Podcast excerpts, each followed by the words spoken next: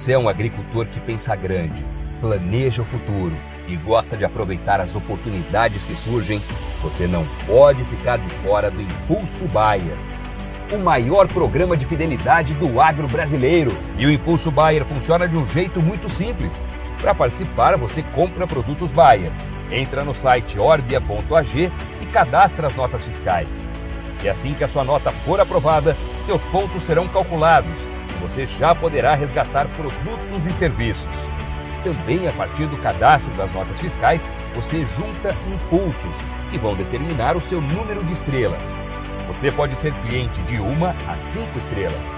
Quanto mais produtos Bayer comprar, maior será a sua classificação e mais benefícios você acessa, como entrada gratuita em eventos, viagens exclusivas e acesso a soluções que vão alavancar o seu negócio. Saiba mais em agrobaia.com.br barra Impulso Traço Baia. É o Impulso Baia, impulsionando você para o futuro.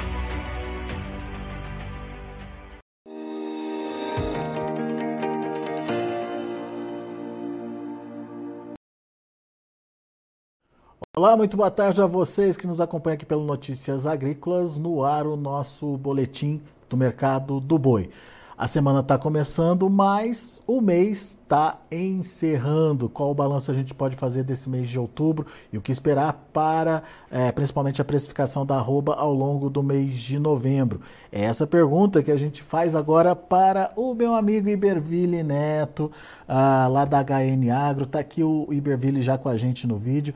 Seja bem-vindo, Iberville. Obrigado por estar ah, tá aqui com a gente e ajudar a gente a entender um pouquinho desse mercado que uh, resistiu, dá para dizer isso, bravamente aí ao mês de outubro e está chegando para novembro aí com que cara, hein, Iberville? Seja bem-vindo.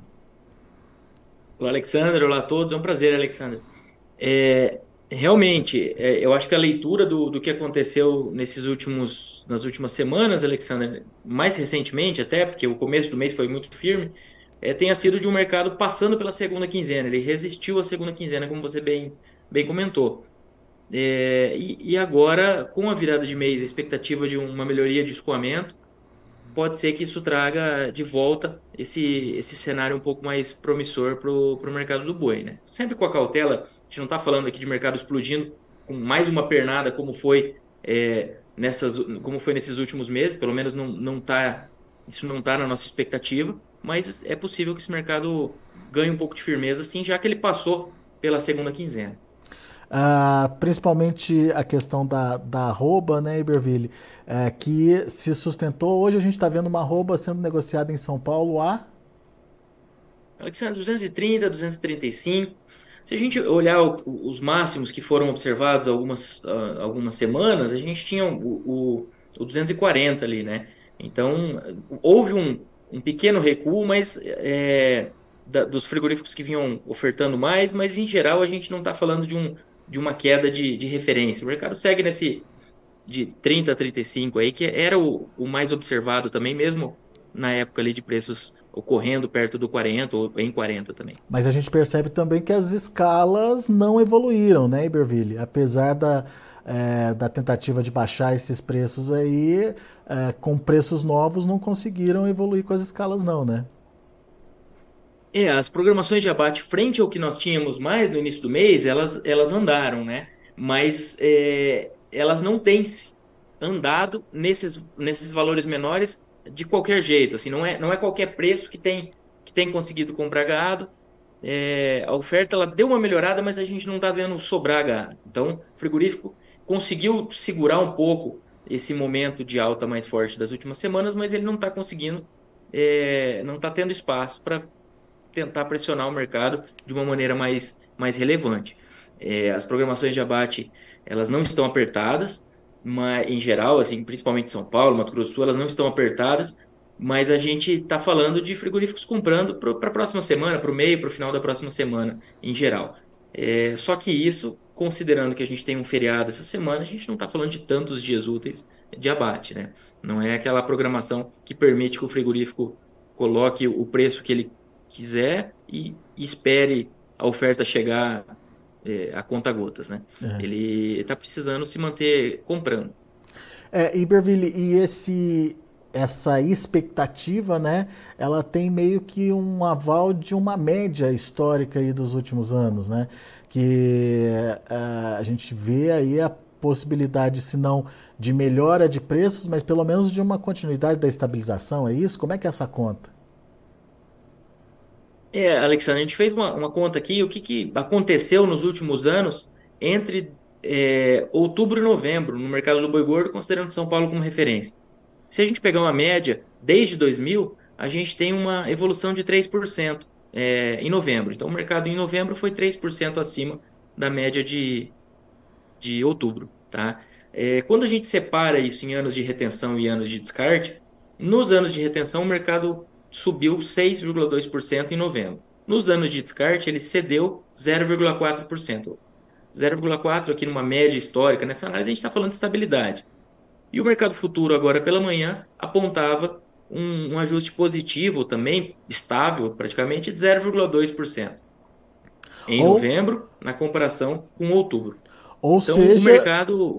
se a gente pega a média histórica aí, a média, média mesmo, a gente tem aí essa possibilidade de correção mesmo, né, Iberville? Como você falou, não dá para esperar a explosão de preço, mas uma correção aí no preço é possível e viável. É, não só pelo movimento de início de mês, mas também é, pelos preparativos para o final do ano, Iberville?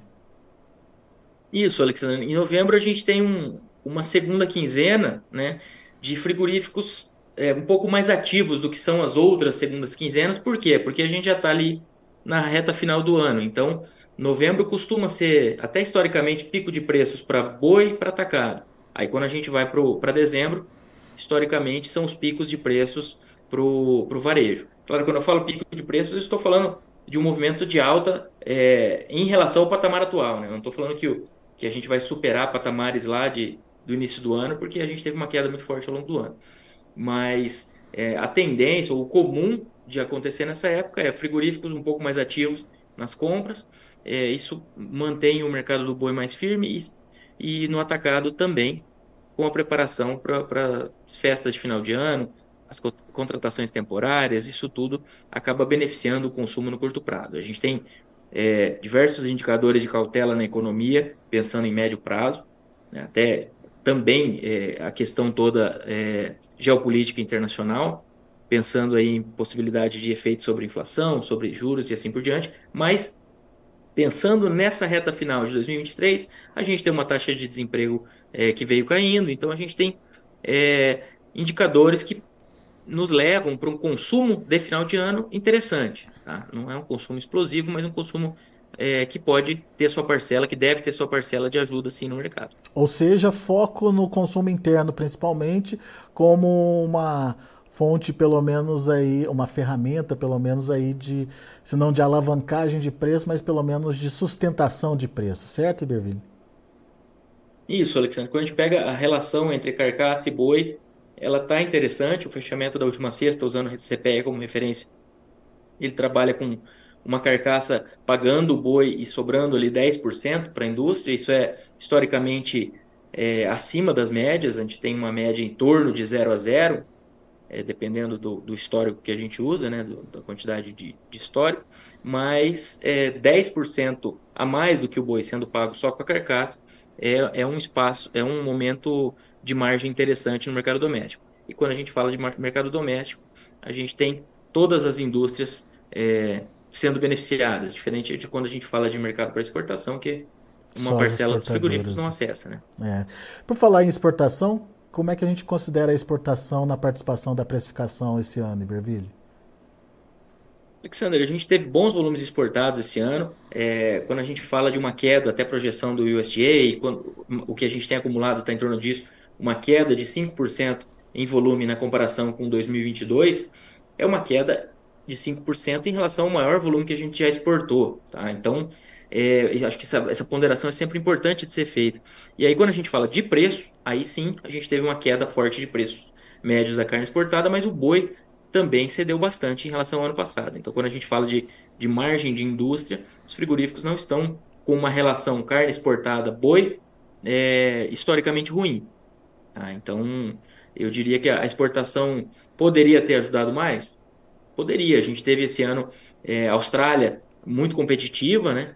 Então isso é, incomodou um pouco no cenário internacional, mas uh, o volume exportado esse ano foi, foi positivo. Eu, eu, eu, a nossa leitura é que tenha sido positivo, embora um pouco abaixo do ano passado.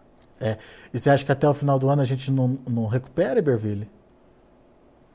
Eu, eu acredito que recuperar é, é, é difícil, Alexandre, porque a gente está falando de uma queda de 5%, vamos dizer até setembro, em torno de 5% aqui, salvo algum quebradinho, mas é uma queda nessa faixa é, de em, em, nove meses, né? Então, nesses três meses que faltam, é, para recuperar, a gente teria que ter uma, um aumento muito grande. Em outubro, a gente já está também com uma média diária inferior à do mesmo período do ano passado em volume. É, a gente teve um começo, a primeira semana fraca, a segunda semana o volume foi muito, muito alto, é, e aí na terceira semana a coisa deu uma acomodada de novo. Então, na, na média aí da diária acumulada de outubro, a gente está com uma queda na comparação com o mesmo período do ano passado de 3,8%. Então, por dia nós temos enviado 3,8% a menos do que no mesmo período do ano passado. É. E com um preço médio 21,5% abaixo.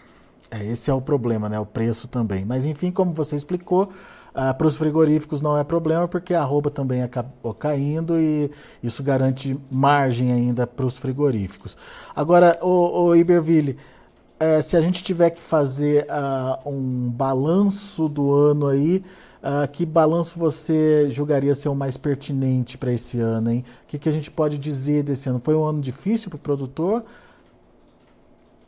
Foi um ano terrível, né, Alexandre? Acho que não tem outro jeito da gente, pelos solavancos, né? Quando a gente vai, vai com, com, é, considerando essa recuperação e esses preços atuais, a gente está falando de um ano de baixa, mas dentro do, do que seria uma normalidade, se é que dá para a gente considerar que exista alguma normalidade no mercado. Agora, aquele, aquele julho e agosto ali foi muito feio. A gente teve momentos, até na média do ano, é, de, uma, de um espaço para compra de reposição é, historicamente interessante, mas a gente, quando a gente fala de preço de venda, a gente teve uma, um momento muito, muito ruim ali no meio do ano, que agora tá, já está um, um, cenário mais, mais positivo. Né?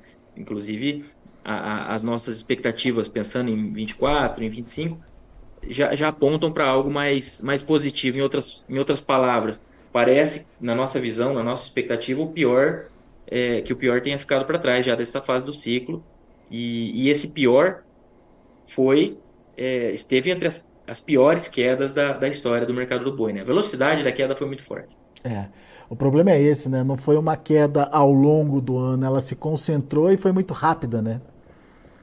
Isso, isso. A gente, quando a gente compara ali com o que a gente tinha, vamos dizer, a queda ocorrida em relação ao pico de preços anterior, ela foi semelhante às observadas em 2006 que 2006, em junho de 2006, a gente teve os piores preços da história da pecuária e o tanto que o mercado caiu naquela época ali em relação ao, aos máximos foi próximo do que a gente observou agora, em, considerando agosto né, de 2023. Então, o tanto que o mercado devolveu de preço foi semelhante ao que a gente viu lá em 2006. Os preços atuais estavam um pouco maiores em valores deflacionados, mas as quedas foram de magnitude semelhante às observadas naquela época. É. E lá a gente tinha acabaram de ter aftosa, tinha a, a, gripe aviária, não no Brasil, mas mundo afora, né? No Brasil nós também não temos, né? Só em, em aves silvestres e mamíferos, etc. É. Muito bem, vamos aguardar então o próximo ano. Tomara que realmente seja um ano é, revigorante aí para a pecuária e que o produtor possa uh, garantir melhores margens, quem sabe, ao longo dos próximos anos. Iberville Neto, meu amigo, obrigado mais uma vez pela participação conosco aqui no Notícias Agrícolas. Volto sempre, Iberville. Obrigado, Alexandre. É um prazer. Contem com a gente. Um abraço. Abraço para você. Tá aí, Iberville Neto, HN Agro, aqui com a gente, trazendo as informações do mercado do boi. Uh, obviamente é um mercado truncado ainda, sem é, muitas sem muitas expectativas de melhor e avanço nos preços é, para o o, os próximos meses, mas parece que aquele cenário é, de, de estagnação que a gente viu ao longo de outubro tende a mudar, principalmente com virada do mês, né? Melhora do consumo de início de mês por conta do recebimento de salários e um segundo, é, uma segunda quinzena de novembro aí com as indústrias se preparando para atender a demanda de final de ano. Isso também deve dar um suporte aí para os preços, quem sabe até uma alavancada aí nas cotações da arroba do boi gordo. Vamos aguardar para ver. É, obviamente é um momento de participação aí do produtor. É, conseguindo melhores preços pela arroba do boi gordo. Deixa eu passar para vocês como estão os negócios lá na B3. Nesse momento, recuo nos preços. Outubro, R$ 238,00, queda de 0,94%. Novembro, R$ 237,40, queda de 0,08%. Dezembro, R$ 240,50, queda de 0,17%. Janeiro, R$ 240,20, queda de 0,33%. Indicador CPE fechou a última sexta-feira a 230 reais, com queda de 4,47%. São os números de hoje do mercado do boi gordo. A gente fica por aqui. Agradeço a sua atenção e a sua audiência. Notícias agrícolas, informação agro-relevante e conectada.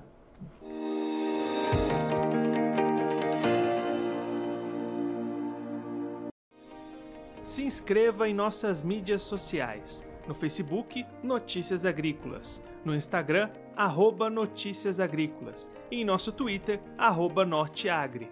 E para não perder nenhum vídeo, não se esqueça de nos acompanhar no YouTube e na Twitch, Notícias Agrícolas Oficial.